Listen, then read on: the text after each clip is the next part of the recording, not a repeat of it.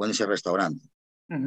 A ver, voy a darle paso a, Enrique Lillo, que, va a ser el, próximo eh, ponente, pero eh, vosotros habéis tenido una colaboración juntos eh, que, bueno, hizo un pequeño escándalo mediático, ¿no? hizo bastante ruido en prensa la semana pasada, sobre todo, o hace dos semanas ya, no, no sé. Si nos pueden contar un poco. Y, continúa, continúa la cosa. Continúa, ¿no? O sea, tiene un montón de. Eh, sí, sí. ¿Qué tal, Enrique? Bueno, igual introduzco brevemente a Enrique y luego, luego iremos a detalle con su solución.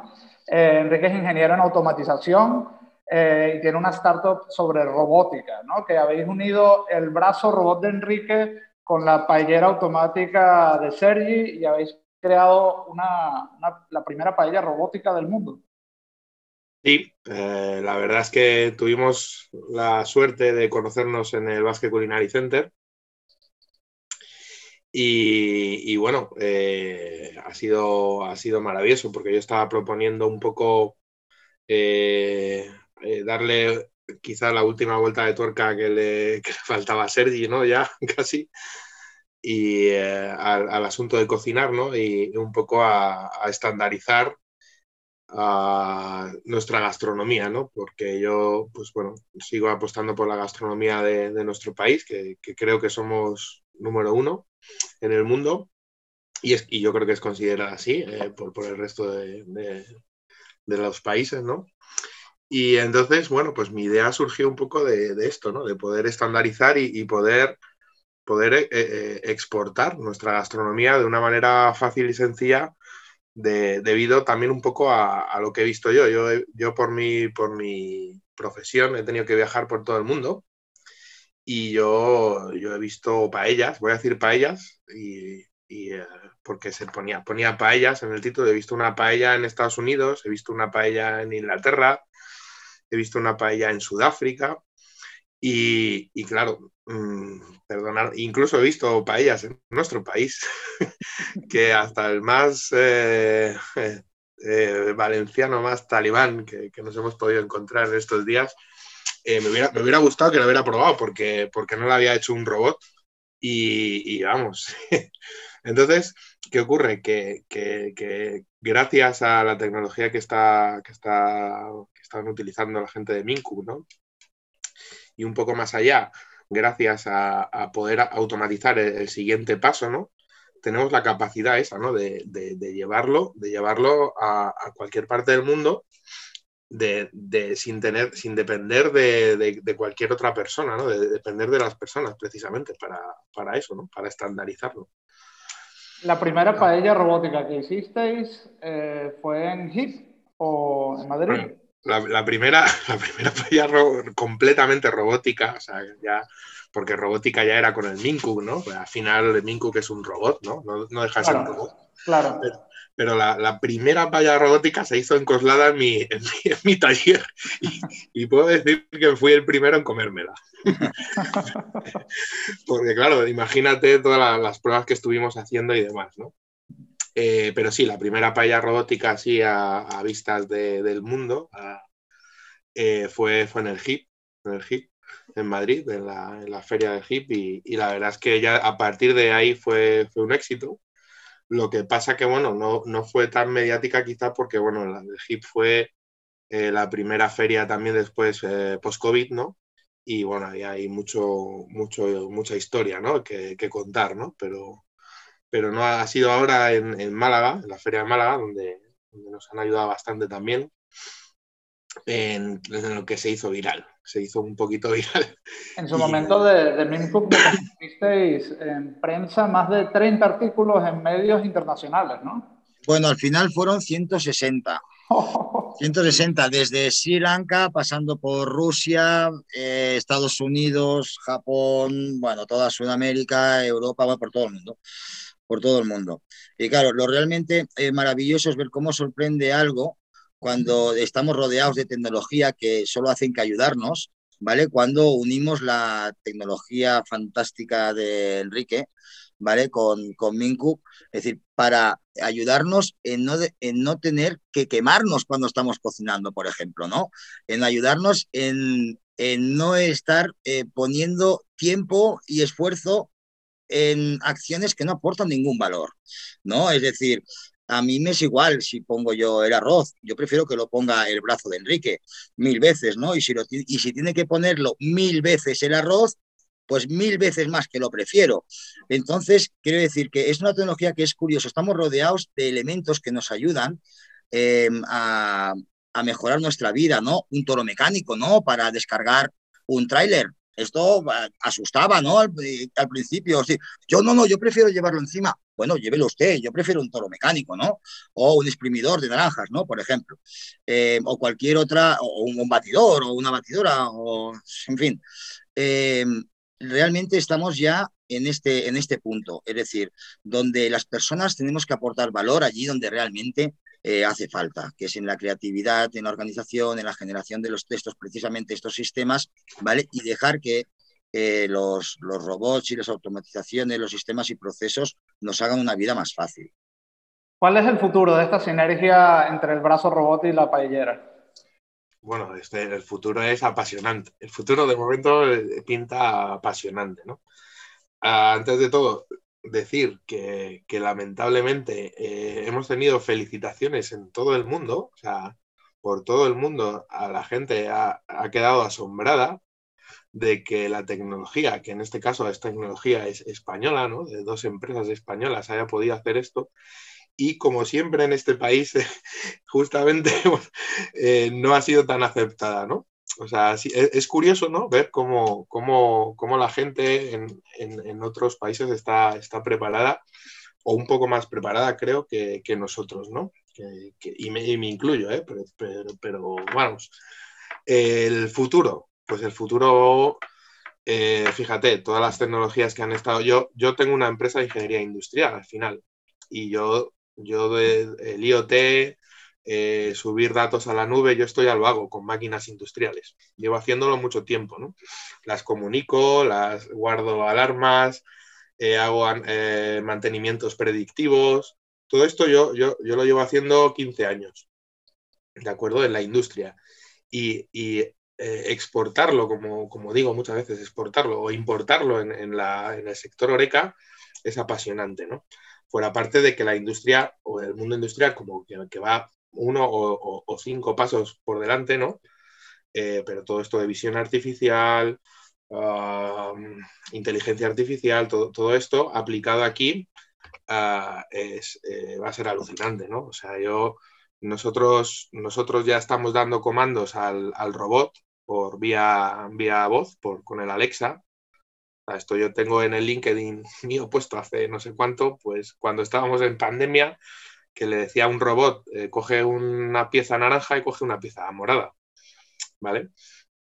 Eh, visión artificial para detectar que una cosa es una, manzana o, una pera o un plátano. Eh, esto ya, esto ya, eso es, esto existe, lo único que tenemos que integrarlo, ¿no? Y hay un paso ahí, primero, de que la gente lo entienda, que, que creo que, que, va a ser lo más complicado, y segundo, de que, bueno, que, de darle la fiabilidad tal como está funcionando ahora el Minku, ¿no? que te dé la robustez como para poder utilizarlo en el día a día. Y por tu parte, Sergi, ¿qué, qué ves en el futuro de estas sinergias? Bueno, la verdad es que el, el, el, futuro, que yo diría que es ya casi presente, ¿vale? Lo veo también apasionante, ¿no? Porque se está convirtiendo en realidad. Es decir, estamos recibiendo ya pedidos del robot para hacer paellas en diferentes partes del mundo, con lo cual es, un, buen, es un buen comienzo. ¿vale? Pero eh, sí que es cierto que la, aplicación de esta tecnología cada vez eh, va a ser de forma, va a crecer de forma exponencial. Es decir, fijaros ahora todo el crecimiento que vamos a tener en, eh, o que tenemos, ¿no? A nivel general, ¿no? De dark kitchens o de cocinas centrales y tal. Es un mercado alucinante, ¿vale? Donde realmente allí podemos aportar soluciones y resolver problemas eh, que son ahora muy críticos, ¿vale? Desde el punto de vista de la seguridad, que se ha, hablado, antes, ¿no? Desde el punto de vista de la repetitividad de las operaciones, de las curvas de aprendizaje, ¿vale? De resolver problemas horarios, de resolver infinidad de, problemas que ahora en las Dark Kitchens van a ir surgiendo para eh, ser pues, más rentables y más eficientes. Y nosotros ahí tenemos muchísimo por aportar, entre, entre otras muchísimas cosas. ¿no? Mm, genial.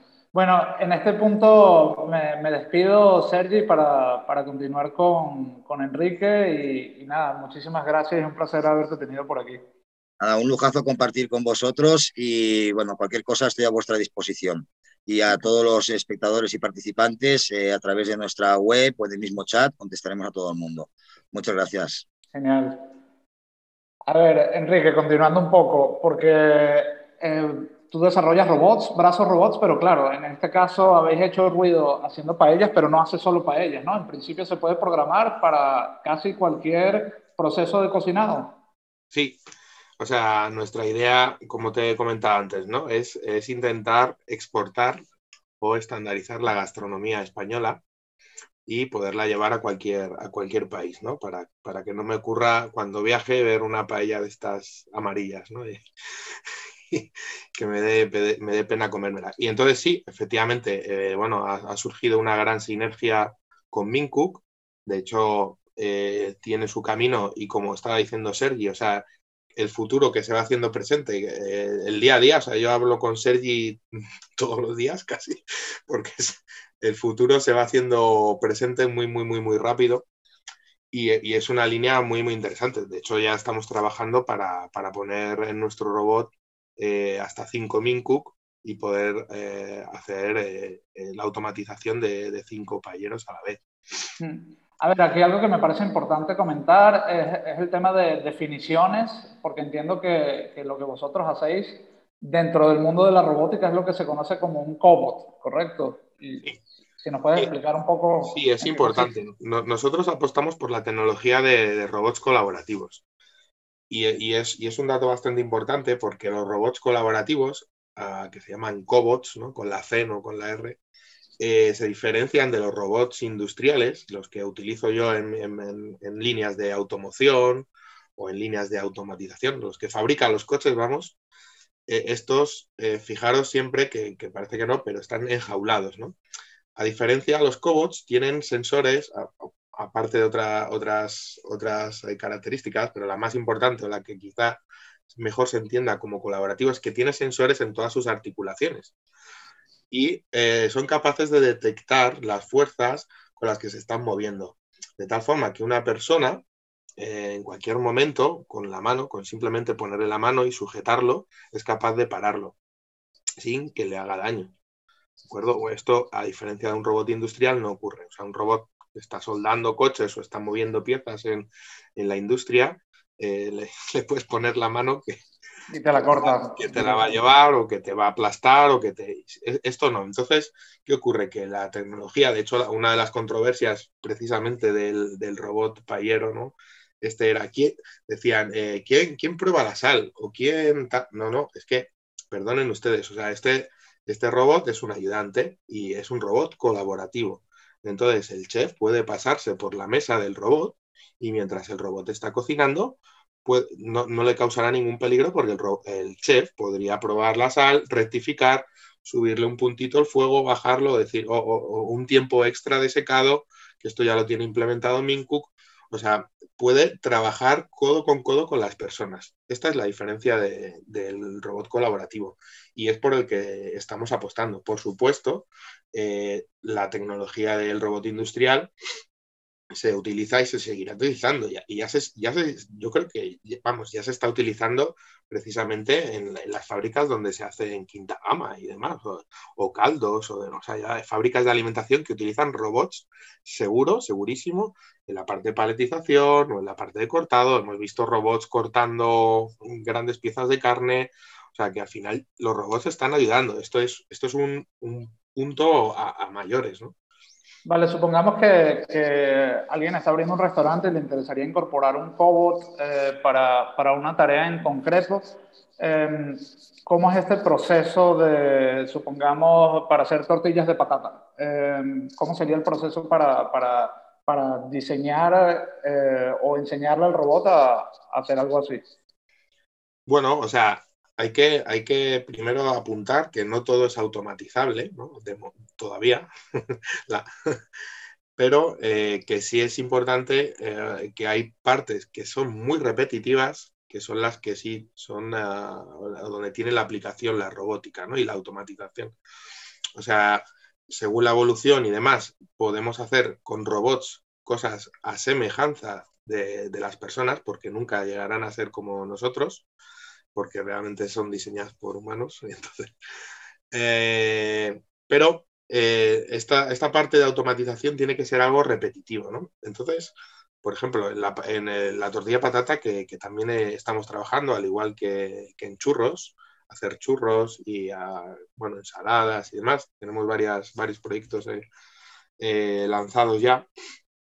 Eh, al final lo que hay que buscar es la parte repetitiva, la parte cansada, la parte tediosa o la parte importante en la que no te puedes despistar, ¿no? que es la que comentaba precisamente Sergi, y automatizarla. Entonces, eh, en la automatización, en la cocina y en la industria y en cualquier lado, eh, yo siempre digo lo mismo, o sea, hay que empezar por muy poquita cosa, por una pequeña parte e ir creciendo, porque si no, es imposible abarcarlo. Entonces, hacer una tortilla de patata, pues probablemente lo primero que, o sea, nosotros cómo funcionamos es ver las necesidades y si una persona quisiera hacer una tortilla en su, patata, en su cocina, pues miraríamos precisamente lo que necesita, miraríamos su espacio, haríamos un proyecto de ingeniería con su layout, con su cocina, con sus instrumentos o utensilios de cocina. Lo que nosotros proponemos siempre es hacer una, una pequeña simulación del proceso porque esto se hace en la industria, pues precisamente gracias al software y gracias a las, nuevas tecnologías, todo esto se puede ver mucho antes sin tener que ni comprar el robot, precisamente.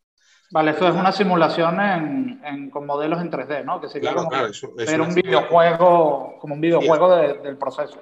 Es casi, eh, incluso ahí con, con realidad aumentada, que podrías estar dentro de tu cocina simulada virtualmente y ver cómo está trabajando el robot y qué procesos está haciendo. Y una vez que hemos simulado y hemos validado con el cliente, pues lo que hacemos es ya directamente fabricar y, ponerlo en marcha. Todo esto, muy importante, todo esto, desde el principio, nosotros también proponemos, porque la industria así lo exige, es un proyecto de certificación. Certificación en cuanto a seguridad y marcado CE. Súper importante, porque bueno, los robots los, robots colaborativos son colaborativos, pero solo el robot. Pero dentro de una aplicación ya puede que no sea un robot colaborativo con un cuchillo, deja de ser colaborativo. Porque por mucho que le pongas la mano para pararlo, si tiene un cuchillo, te puede hacer algo. Vale, vale, entiendo. O sea que a ver, y la, otra pregunta que tenía es, eh, ¿hay un match entre la simulación que se hace y luego la ejecución? O sea, ¿eso va al pelo o podría tener...? de, hecho, de hecho, ya te digo que muchas veces eh, se puede, eh, dependiendo del simulador, nosotros hay, hay varios simuladores, dependiendo de cuánto llegues al fondo de la cuestión de, en simular, eh, se puede exportar el software que, se ha generado e importarlo en el robot para que directamente lo ejecute. O sea, es, una preprogramación. bueno, en la industria incluso se llama gemelo, gemelo virtual, de hecho, es lo que se utiliza normalmente cuando en una línea de, producción de automoción o del móvil famoso eh, Apple o cualquiera, ¿no? Esto, eh, cuando han sacado el nuevo, el nuevo iPhone, eh, la fábrica tiene un gemelo digital completamente simulando la, misma fábrica y ya está trabajando en el siguiente iPhone. O sea, no, o sea cuando sacan el nuevo iPhone, cuando se está fabricando el último, en el software ya se está simulando la fabricación del siguiente. Mm. Y esto es lo que nos permite esta, esta evolución tan, tan exponencial. ¿no? Mm, qué interesante. Vale, y, si hablamos de procesos más complicados, como podría ser un rollito de sushi, en ese caso, eh, ¿qué, diferencias importantes hay? Bueno, eh, en el, rollito de sushi es un gran reto, es un, es un gran reto eh, y efectivamente ahora mismo un brazo robótico como los que estoy utilizando yo, los, que estoy integrando yo, con una mano robótica y demás, eh, es, incapaz de hacerlo. Pero sí es cierto que hay otros, hay robots lo que pasa que no, no, no, queremos entender que es un robot, como ha explicado Sergi, yo siempre lo explico también. O sea, la máquina de, zumo, de, zumo, de naranja, que le pones las naranjas por arriba y te devuelve un vaso con un zumo de naranja, ¿verdad? Eso es un robot. Es una máquina automática, es una automatización de hacer un, de exprimir una naranja. Al igual que una máquina de café o demás. Entonces, ¿qué ocurre? Que hay robots que son máquinas, podríamos llamarles máquinas, que ya están haciendo sushi. Eh, entonces, que, al final lo que, lo que yo propongo es integrar, ¿no? O sea, yo integraría, como estoy integrando, ¿no? La máquina de, de Mincook, ¿no? El ser, eh, de Sergi, la máquina de Sergi y Mincook, con, con, un, con, un, brazo robótico para que termine de montar el plato como, como es debido. Entonces, yo ya tengo, de hecho, en Japón y China, que es, eh, Existen. están, están ya, o sea, simplemente eh, eh, son una especie de tolvas y demás, y que la verdad es que tienen una pinta excepcional. Y bueno, estamos empezando, todavía no, pero queremos, queremos empezar pues para, para hacer sushi, sí. Vale, y luego el tema laboral. Muchas, muchas personas a lo mejor te ven a ti como un villano que, que vino a, quitarle trabajo a cocineros. ¿Qué, qué puedes decir en esos sentidos? Bueno, esto, esto ha pasado ya desde la primera revolución industrial con, los telares, o sea, eh, luego la automoción, luego así, así, así, y esto, y esto ha seguido siendo así, ¿no? Y creo que ya Sergi lo ha comentado un poco antes, ¿no? Yo, o sea, a mí, a mí me cuesta mucho que, tengamos aquí en, un móvil digo, en los países desarrollados. ¿eh? Que tengamos un móvil y que haya gente en, una fábrica de ruedas cargando ruedas de recién fabricadas que pesan 10, 15 kilos a mano en un camión para transportarlas. O sea, quiero, quiero o sea, eh, Seri ya lo ha comentado, ¿no? El toro mecánico que te ayuda a llevar. Ni siquiera un toro, o sea, que hay mucho trabajo por hacer. Es decir, hay una gran diferencia de aplicación de industria y de, y de cosa desindustrializada, ¿no? Otro problema, por ejemplo, que existe eh, y, es mucho más grande que el sector de la hostelería es en el, en el agri, agritech, ¿no?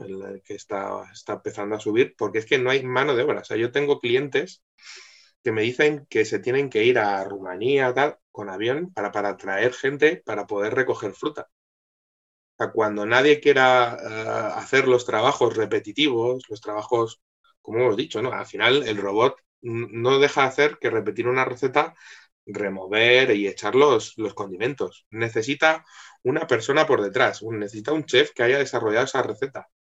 ¿Y por qué?